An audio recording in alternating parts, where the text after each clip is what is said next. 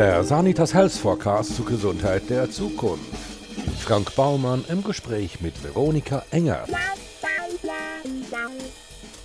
Im Moment ist das sehr schwierig, weil Stress ist ja sozusagen als klinisches Bild nicht wirklich was, was behandelt wird. Also ich, ich kann ja nicht zum Arzt gehen und sagen, ich bin gestresst und jetzt brauche ich Interventionen für meine Familie. Das ist ja, so wird das ja gar nicht gehandhabt, noch nicht zumindest.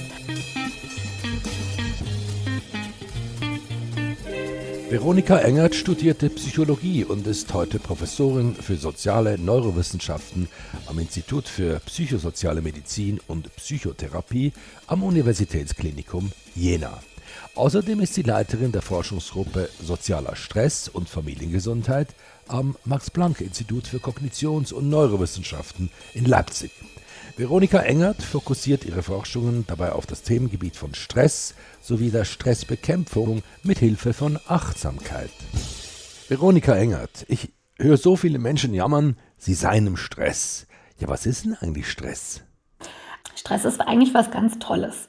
Stress ist ein Überlebensmechanismus unseres Körpers, der im Endeffekt dafür sorgt, dass wenn wir in eine lebensbedrohliche Situation kommen, zum Beispiel gehen wir zurück in der Zeit, wenn der Säbelzahntiger vor unserer Tür steht, vor unserem Höhleneingang steht, ähm, dass wir in, in den Zustand versetzt werden, ordentlich zu reagieren, sprich zu rennen, davon zu laufen oder zu kämpfen. Das heißt, Stress gibt uns unmittelbar ganz, ganz schnelle Energie und fährt unseren Körper einfach in einen Zustand, ähm, wo, wo es einfach nur darum geht, zu überleben und nicht so sehr um Dinge wie Verdauung, Fortpflanzung, ähm, im Endeffekt sekundäre Sachen, die man, die man zwar auch zum Überleben braucht, aber nicht in dem Moment. Das ist Stress im ursprünglichen und, Sinn. Und was ist denn eigentlich der Auslöser für Stress? Welche Faktoren lassen uns in Stress geraten? Naja, da sind wir jetzt eigentlich schon wirklich beim Kern des Themas. Auslöser für Stress sind, und das ist was, was wir Stressforscher denken, im ursprünglichen Sinne eben all diejenigen Reize, die unser Leben, Überleben gefährden. Bei uns heutzutage, so wie wir hier jetzt an unseren Schreibtischen sitzen, ist ja der Säbelzahntiger relativ unwahrscheinlich geworden. Dann passiert aber etwas, was möglicherweise so nicht geplant war, nämlich dass wir auf ganz andere Dinge eigentlich genauso reagieren wie auf den Säbelzahntiger. Nämlich, wir nennen das psychosoziale Stressoren. Also Stressoren, die uns konfrontieren mit einer Situation, die wir als unkontrollierbar empfinden, die neu für uns ist und die auf die eine oder andere Art unser Ego gefährdet. Und das sind im Endeffekt, wenn wir jetzt nicht gerade in einem Krisen- oder in einem Kriegsgebiet sind, die Stressoren, unter denen wir leiden und bei der unser Körper genau das Gleiche tut wie beim Säbelzahntiger. Naja, Ängste. Ängste, genau. Ängste zu versagen, nicht, nicht gut genug zu sein, dass man auch, auch Dinge, die, die man eigentlich wirklich im Kopf lösen könnte. Also ich finde immer die Situation gut, weil ich in die selbst sehr oft gekommen bin, ich bin zu spät, sitze im Auto, es ist Stau und ich weiß, ich muss aber meine Tochter vom Kindergarten abholen, die ist schon wieder die letzte. Und wenn ich da hinkomme, kriege ich wieder eine total angenervte Tages, äh, Tagesmama, die mir erzählt, dass es so nicht weitergeht. Und davon sterbe ich ja nicht, aber es ist halt unangenehm. Das und ich habe es schon fünfmal. Nein, es ist die Härte. Es ist die Härte. Es gibt nichts Schlimmeres, als selber ja, zu spät zu kommen. Das ist das Schlimmste. Also wenn Weil andere ich bin zu, schuld. Genau. Das ist dieses Ding, ich bin schuld. Ja, genau. Wenn andere, anderen Unangenehmes geschieht. Ja, wenn andere ja. zu spät kommen, ist mir das eigentlich egal. Aber wenn ich zu spät komme, ich drehe am Rad. Meine Frau bleibt völlig entspannt. Ich bin fix und foxy. Hm. Ich meine, andere Leute, der macht tatsächlich fix und foxy, wenn Besuch kommt und es liegen Krümel auf dem Wohnzimmerboden. Also auch das macht Stress vielen Menschen. Also ich will das jetzt auch gar nicht als, als lustiges Beispiel nennen. Ordnung ist zum Beispiel was, was wir ja wissen, gerade uns Deutschen, sehr, sehr wichtig ist. Und mhm. es macht Stress, wenn es unordentlich ist. Ja, und wie manifestiert sich Stress körperlich? Also ganz schnell, unmittelbar innerhalb von Millisekunden wird das sympathische Nervensystem aktiviert. Das heißt, Adrenalin, Noradrenalin wird freigesetzt. Und das ist wirklich das, was, was jeder so kennt für diese Fight-or-Flight-Response, für diese unmittelbare, schnelle Mobilisierung von Energie, damit wir unsere Haut retten können. Und dann passieren aber noch diverse andere Dinge, die sehr viel länger dauern. Und da ist die Hauptachse eine Hormonachse.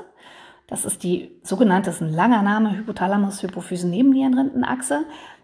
Ist nicht wichtig, braucht man sich nicht unbedingt merken. Ja, doch, ist schon geil, wenn man, nee, ist schon geil, wenn man eine Party Hypothalamus Hypophysen neben Nierenrindenachse sagen genau, hast kann. Du eine hast du auch eine dysregulierte Hypothalamus Hypophysen neben Genau, genau. Entscheidend ist, die schüttet am Ende das Hormon Cortisol aus. Und das Cortisol kennen eigentlich schon sehr viele mittlerweile. Das ist unser Hauptstresshormon. Und das wirkt tatsächlich äh, fast in jeder Zelle unseres Körpers und mm, von wegen Stresssymptomen ähm, macht ganz viele ganz wichtige Dinge. Zum Beispiel moduliert es unsere Immunantwort. Also akut führt Stress zu einer ähm, Aktivierung des des Immunsystems, vor allem in, in, in äußeren Gebieten, also in der Haut im Endeffekt. Warum? Um uns vor Verletzungen zu schützen. Langfristig, und das ist ganz wichtig für die Entwicklung von Krankheiten durch Stress, unterdrückt das Cortisol, aber das Immunsystem. Das heißt, es führt dazu, dass wir anfälliger werden für Erkrankungen. Puls, den haut's hoch. Mhm. Mhm. Herzrate, genau, das sind die ganzen, das, das sind im Endeffekt die ganzen Symptome, die unsere Energie hochbringen. Kopfschmerzen. Genau, Heißhunger. Heißhunger?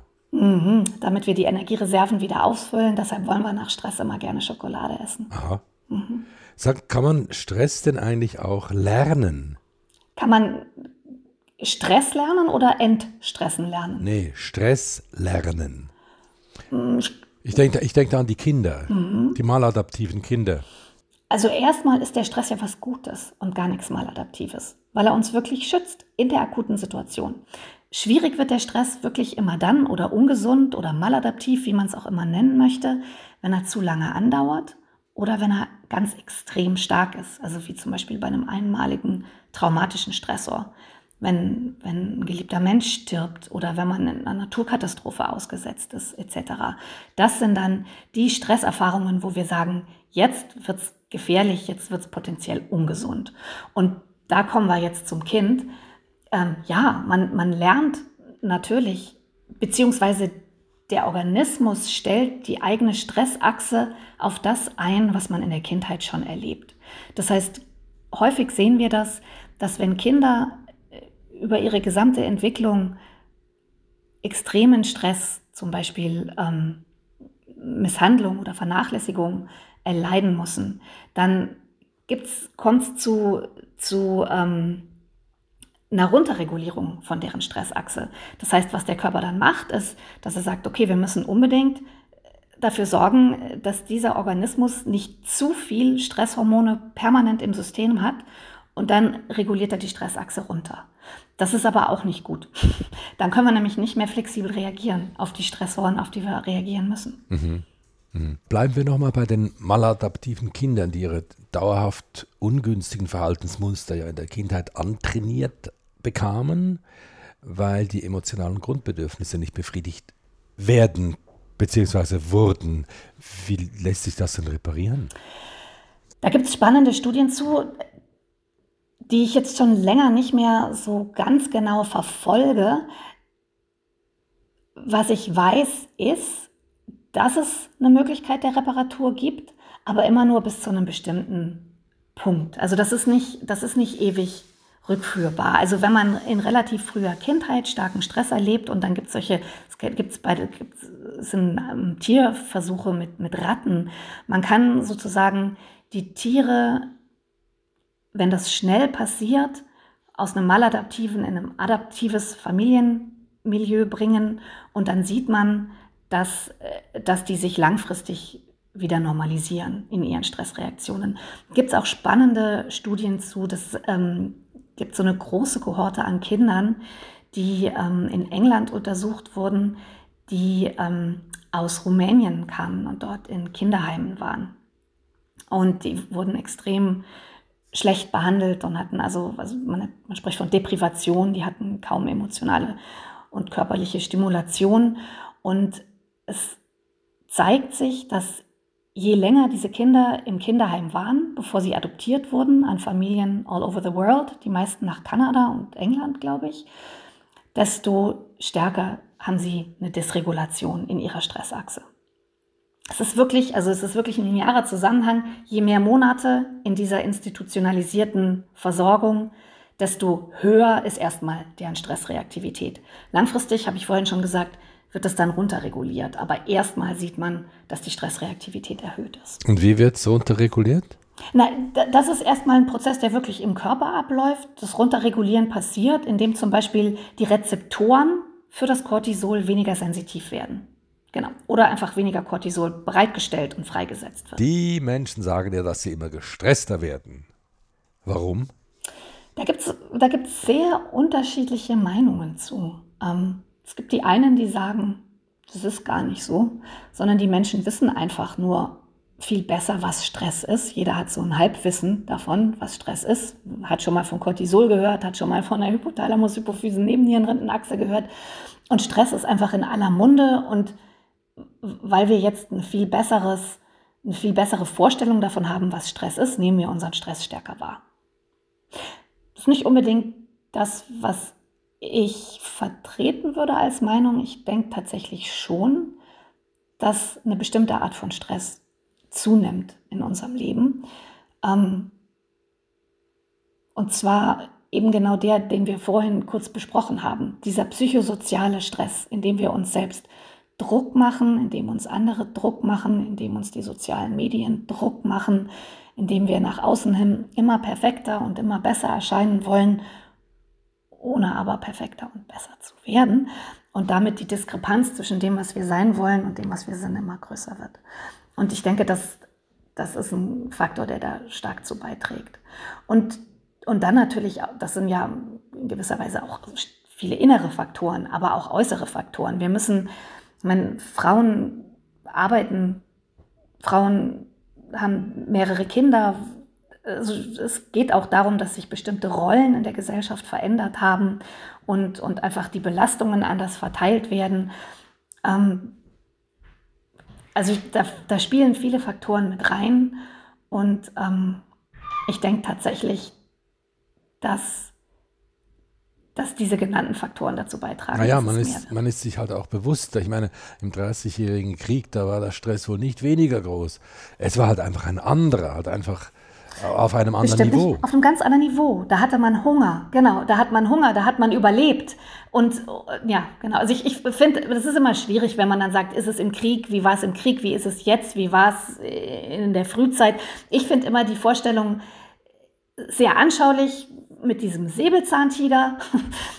wenn wir den Angriff überlebt haben, wir hatten eine sehr hohe Stressreaktion, dann war es aber auch kurz mal wieder gut, dann ist das System runtergefahren, man konnte sich erholen und was jetzt passiert, ist in keinster Weise ein so starker Stressor wie der Säbelzahntiger, der uns ja wirklich nach dem Leben trachtet, aber es ist ständig. Ja, genau. Wir köcheln. Ja, genau, das genau, ist der Unterschied. Genau, wir gehen nicht mehr hoch und runter. Das, das ist sogar gut. Deshalb, äh, auch Sport ist Stress, aber das ist gesunder Stress, weil da wird die Achse einmal richtig hochgefahren und danach erholt man sich wieder. Das hält das System dynamisch. Das ist wie mit einem Muskel, kann man sich das vorstellen.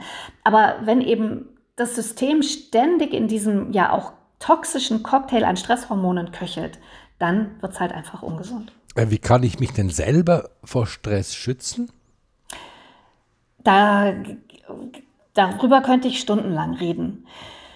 Ich finde, der erste Punkt ist, ich muss mir bewusst machen, was mich stresst es stresst ja nicht jeden das Gleiche. Wir haben da ja eine ganz, ganz, wir haben da ja riesige Unterschiede, was und wen, wann und warum stresst. Die einen lieben es, öffentliche Vorträge zu halten, für die anderen wäre das das Schlimmste überhaupt. Also man muss rausfinden, was es denn ist, was einen stresst.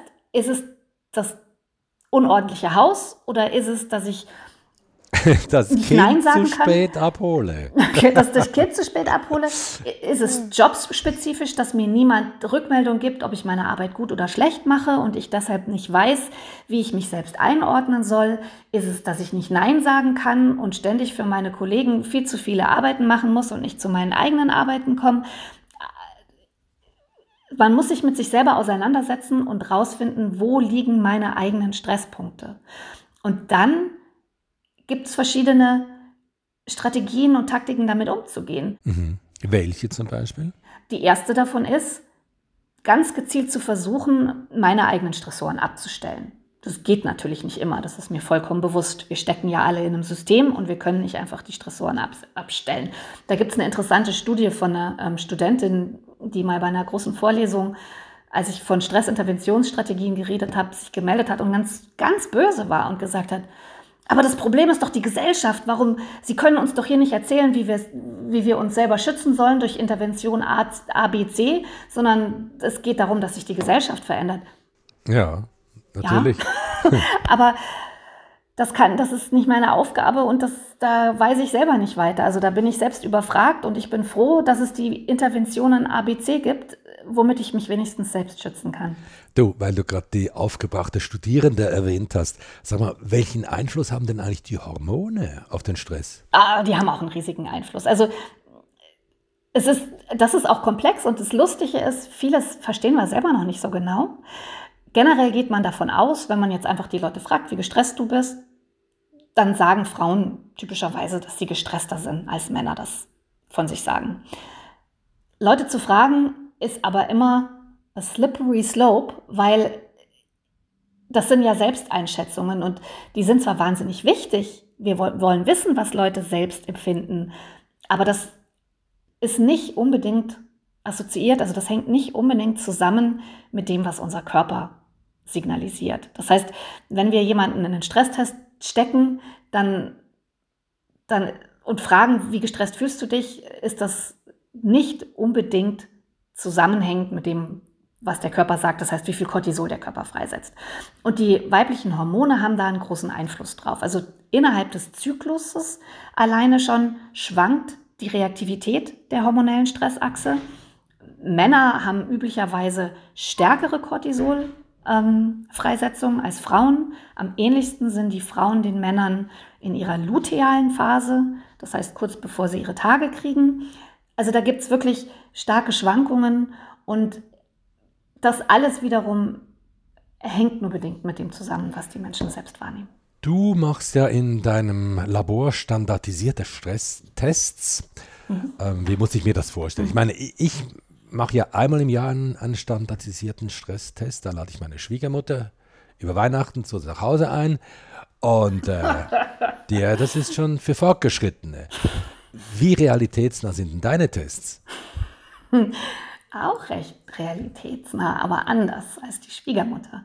Das wäre mal noch eine interessante Komponente, die wir da einbauen könnten. Ähm, wir machen eine Art Vorstellungsgespräch. Es braucht gar nicht viel. Wir haben einen Laborraum so, so aufgebaut, dass, dass der sehr kahl und sehr wenig einladend ist. Da steht eine Kamera, da steht ein Mikrofon, da ist ein Einwegspiegel. Das heißt, wenn unsere Probanden da stehen, können die sich da auch selbst sehen. Und da sitzt ein Komitee, die tragen weiße Kittel. Und von denen sagen wir, die sind in Verhaltensbeobachtung geschult. Und jetzt stell dich doch bitte vor, wenn es ein Student ist, der da bei uns zur Studie ist, für den Beruf, für den du gerade lernst, wenn es jemand ist, der schon einen Beruf hat für deinen eigenen Beruf, stell dir vor, du ziehst in eine andere Stadt und bewirbst dich auf eine neue Stelle als Lehrerin an der Grundschule. Und bezieh dich bitte in deinem Vorstellungsgespräch wirklich auf deine persönlichen Schwächen und Stärken. Also es geht uns jetzt nicht dass, darum, dass du hier aus deinem, aus deinem Lebenslauf zitierst, sondern es geht darum, warum du meinst, der beste Kandidat für diese Stelle zu sein. Das heißt, es ist höchst relevant für das Ego der Person. Die Situation ist relativ neu recht unkontrollierbar. Und dann, und das ist das entscheidende Moment bei diesem Test, kriegen die keine Rückmeldung. Das heißt, da sitzt dieses Komitee und das schaut die einfach an. Das sagt nicht, mm, ah ja, also keine, ne, keine verbale oder, oder nonverbale Rückmeldung und Befür, Befürwortung der Dinge, die die Leute erzählen, sondern einfach komplette Neutralität.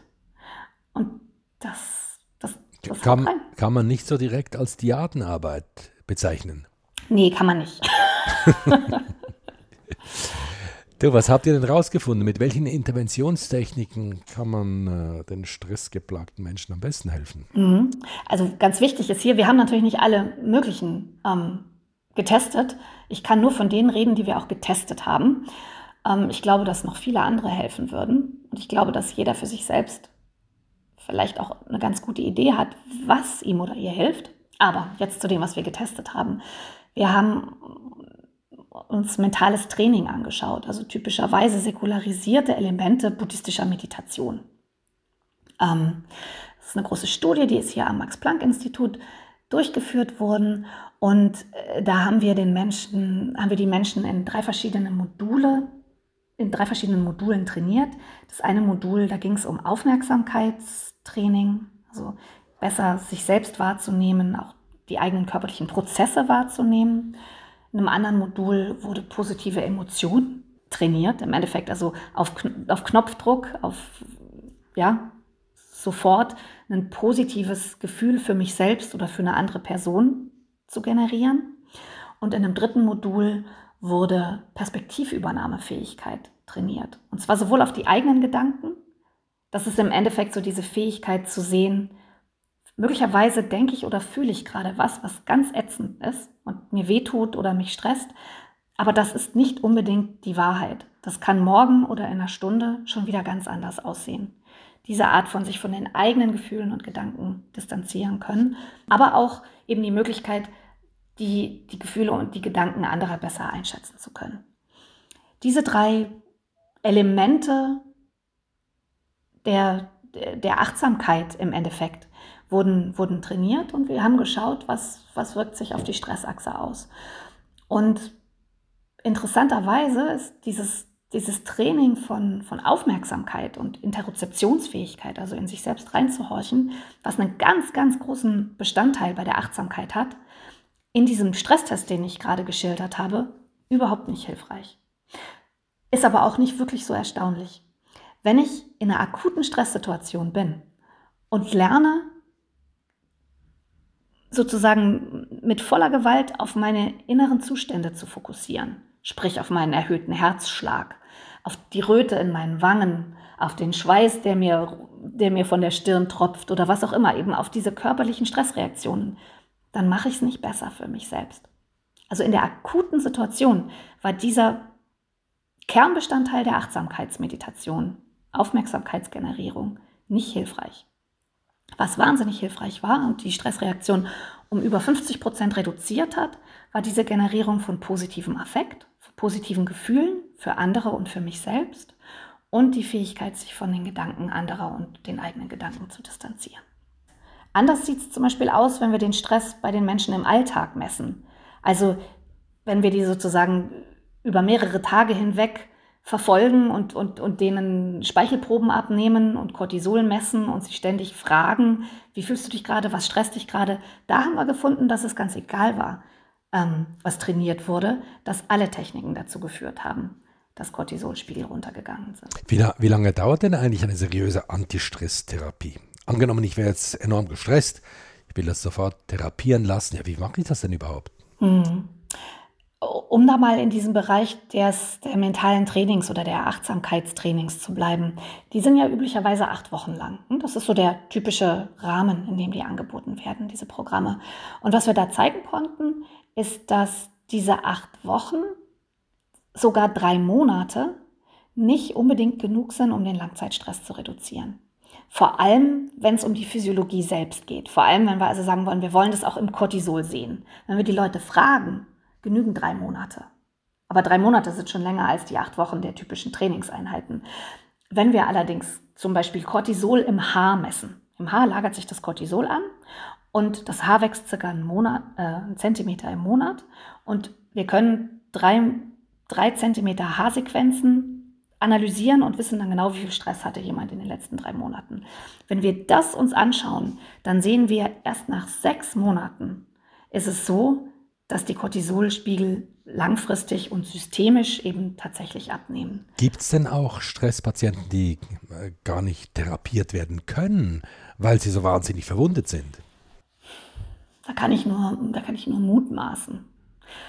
Ähm, es stellt sich die Frage, was wollen wir therapieren?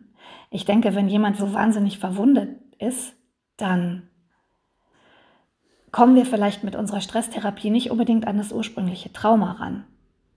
Aber vielleicht kommen wir doch an den Stress im Alltag ran, weil den hat so eine Person ja auch. Und der ist ja auch durch das ursprüngliche Trauma wahrscheinlich übermäßig verstärkt. Also ich denke, dass auch bei einer sehr verwundeten Person Alltagsstressoren durchaus reduziert werden können. Aber man muss es äh, trainieren. Aber man muss es trainieren. Also ich habe aber noch eine andere sehr spannende ähm, Interventionstechnik, an der wir gerade sehr viel forschen. Und das ist die Hypnose.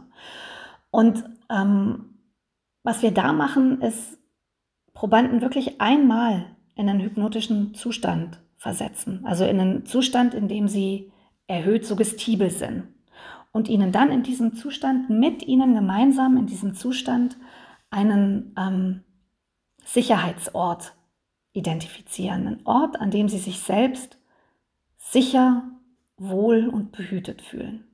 Das dauert zehn Minuten. Im Endeffekt ist dann ein Hypnotherapeut, der versetzt die Leute in diesen Zustand der erhöhten Suggestibilität und generiert dann in diesem Zustand mit den Personen einen Safe Place, einen Sicherheitsort. Danach gibt er den Leuten einen Zettel. Auf diesem Zettel steht S für Sicherheit. Und das mit sich tragen dieses S-Zettels reduziert langfristig das Gefühl, im Alltag gestresst zu sein.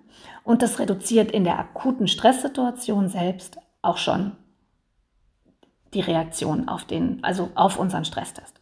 Also das ist eine Minimalintervention, da muss man nicht trainieren und sie hat trotzdem das Potenzial, Stress im Alltag zu reduzieren. So, jetzt hast du gesagt, Safe Place. Du forschst ja mit deinem Team zum Thema sozialer Stress und Familiengesundheit. Ja, oftmals findet der Stress doch aber bestimmt in einem Environment statt, das man beim besten Willen nicht als Safe Place bezeichnen kann. Da gibt es noch ein anderes wichtiges Thema, das man in dem Zusammenhang anschneiden sollte. Und das ist, dass wir tatsächlich nicht nur körperlich und emotional auf unseren eigenen Stress reagieren, sondern auch auf den Stress der anderen. Das heißt, das heißt, das Stress ist ansteckend. Ich, Stress ist ansteckend. Stress ist ansteckend. Aber es ist auch wirklich, es geht in die Physiologie. Wenn, wenn ich mordsmäßig gestresst bin, weil ich wieder viel zu viel arbeite und nichts auf die Reihe kriege und entsprechend Cortisol freisetze, dann ist es tatsächlich so, dass meine Kinder proportional mit mir Cortisol freisetzen. Also das ist auch was, was wir im Labor gezeigt haben. Und das ist, das ist schon durchaus eine Erkenntnis, die zumindest mich erstmal vom Hocker hat fallen lassen. Ähm, so unter diesem Aspekt schauen wir uns zum Beispiel Stress in der Familieneinheit an und ähm, gehen davon aus, dass das Zuhause nicht unbedingt der Safe Place sein muss. Stellt ihr denn auch einen Unterschied zwischen verschiedenen sozialen Schichten fest? Also ist jemand, der finanziell besser situiert ist, eher stressgefeit oder spielt das überhaupt keine Rolle? Doch, doch, das spielt auf jeden Fall eine Rolle. Das ist nicht meine Forschung, aber da gibt es ganz solide Ergebnisse zu, die zeigen, dass der sozioökonomische Status, das Geld, das man hat monatlich zur Verfügung, dass diese Dinge zusammenhängen mit den Stressleveln, die man mhm. über das Leben hinweg sucht. Gut, dann gehen wir doch noch mal ins Praktische. Ähm, wie lässt sich denn zum Beispiel der Stress, unter dem die Familie leidet, konkret reduzieren? Müssen dann nicht alle Beteiligten, ich sage jetzt einfach mal so, entstresst werden, zumal ja Stress eben ansteckend ist? Da muss ja fast eine Familientherapie her. Ja, möglicherweise. Ich meine, das sind alles so Dinge, das, das wissen wir noch nicht. Das können wir nur mutmaßen. Das hat sich noch keiner angeschaut. Das wollen wir alles machen, aber Forschung dauert immer sehr, sehr lange. Ähm, was ich glaube, also es gibt zum Beispiel spannende Untersuchungen an Müttern und ihren sehr, sehr kleinen Kindern, also ihren Säuglingen. Und das, die haben gezeigt, dass einer der Übertragungswege von Stress zwischen Mutter und Kind der körperliche Kontakt ist. Wen wundert's, ne? Also wenn ich gestresst bin wie verrückt und ich halte dann mein Baby auf dem Arm, dann wird einfach meine erhöhte Herzrate proportional auf das Kind übertragen. Das heißt, Tipp Nummer eins, wenn ich gestresst bin, nehme ich vielleicht einfach mal mein Kind nicht auf den Arm. Wenn ich akut ganz stark darunter leide, dann gehe ich erstmal und gehe joggen oder lese ein Buch oder trinke ein Glas Wein und komme runter und dann nehme ich mein Kind auf den Arm, wenn ich nicht will, dass es den Rest des Abends schreit. Vorausgesetzt, du hast einen Partner oder eine Partnerin, die sich da äh, reinhängt und übernimmt. Genau.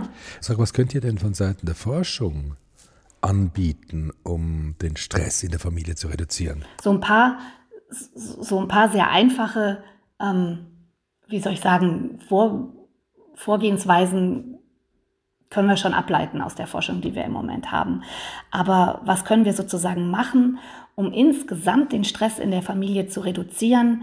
Was können wir den Eltern versus den Kindern für verschiedene Interventionen ähm, an die Hand geben? Da sind wir dran, das wissen wir nicht. Ich glaube, für die Eltern ist es wahnsinnig wichtig zu wissen, dass ihr Stress diese Funktion hat. Und ich glaube, bei den Kindern könnten wir mit Sicherheitssuggestionen unheimlich, unheimlich erfolgreich sein. Also das ist meine im Moment noch nicht tatsachengestützte Annahme. Ich glaube, einem Kind diese eine Sicherheitssuggestion, mit einem Kind eine Sicherheitssuggestion zu finden, mit der es sich im Falle von, von großem Stress innerhalb der Familie zurückziehen kann, halte ich für, einen, für einen einfachen Weg, um da ins System direkt einzugreifen. Oder eine großartige Familientherapie. Ja, genau. Einfach aber nur, einfach nur sagen, okay, jetzt machen wir eine liebe Güte-Meditation, Aufmerksamkeitstraining Oder und Perspektivenübernahme.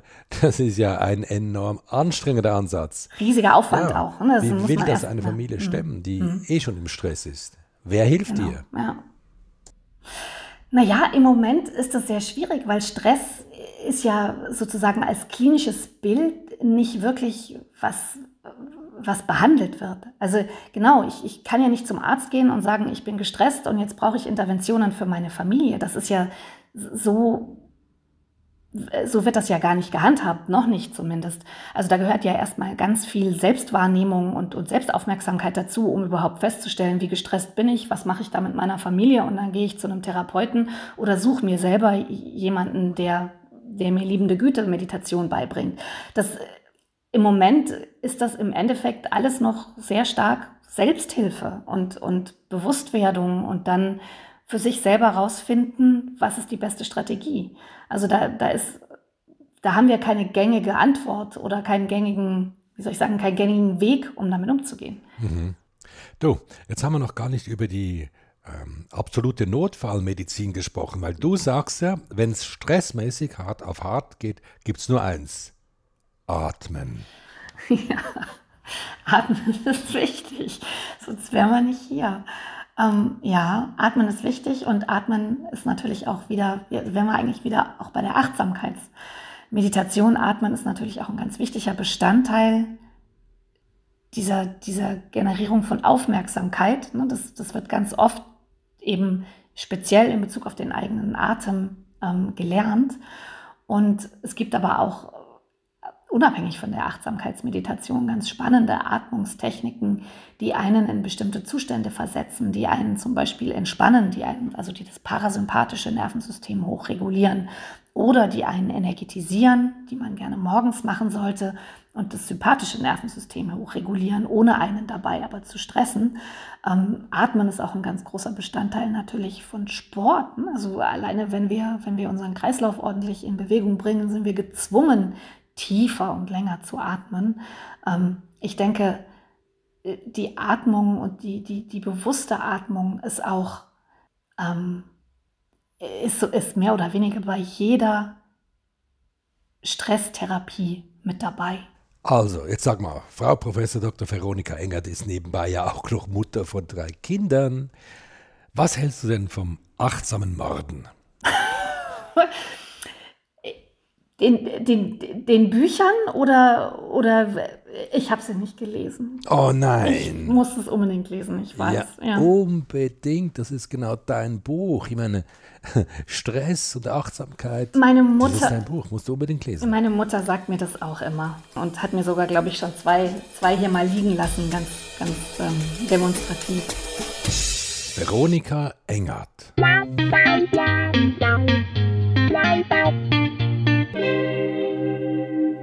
Wenn Sie mögen, was Sie hörten, abonnieren Sie uns und bewerten Sie uns. Und empfehlen Sie uns fleißig weiter. Ja, und den Bestseller Sanitas Health Forecast, den gibt's überall dort, wo es gute Bücher gibt.